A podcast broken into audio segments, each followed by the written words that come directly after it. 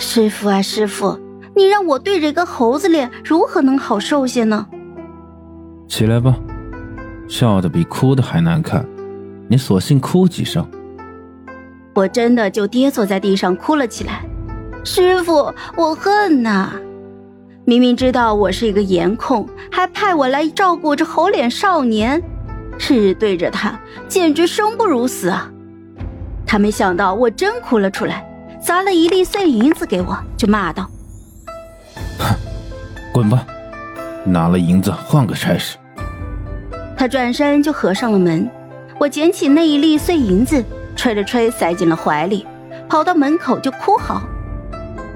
殿下我阿娇生是你的人，死是你的死人，这辈子我都会忠心耿耿的伺候你的。唉，皇子不好伺候，六皇子尤其不好伺候。我才十四岁就体会到了又当爹又当妈是什么感觉。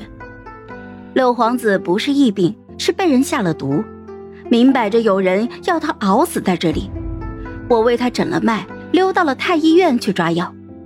瞄了一圈，找到左脸有痣的马脸太医，走过去就压低声音对暗号：“买定离手。”对方一脸尿意的扫量了我好几眼，给我配了药。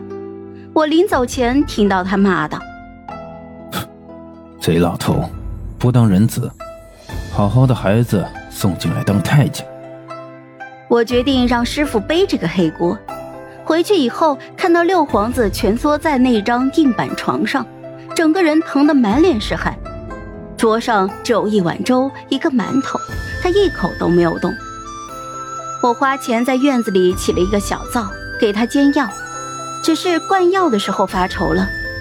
六皇子不让人靠近，挣扎的剧烈，我索性就把他绑了起来，一口一口的往里面灌。他烧得迷迷糊糊的，就要往外吐，我一巴掌就拍在他的脑门上，骂道：“ 吐出来，老子再给你喂进去。”六皇子许是听懂了，硬生生的就把药给咽了下去。这么一连折腾了五天，我快熬成人干了。我在睡梦里被人踢了踢，以为六皇子是饿了，我眯着眼睛去小灶台上给他端粥。加了肉末和香油，香得很。啊，哦，乖乖！我打着哈欠，摸了摸他的头，让他靠在我的肩上。我一边吹着粥，一边哄着他说：“叶儿乖，母妃陪着你。啊，来，张嘴。”我一连哄了两遍，都没见他有动静。睁开眼睛，仔细一瞧。六皇子漆黑的眼睛盯着我，要杀人一样，我心里一哆嗦。啊，这这……好了，本集故事就到这儿，我们下集见，记得订阅和点赞哦。如果你有喜欢的故事，也欢迎在留言区告诉我们。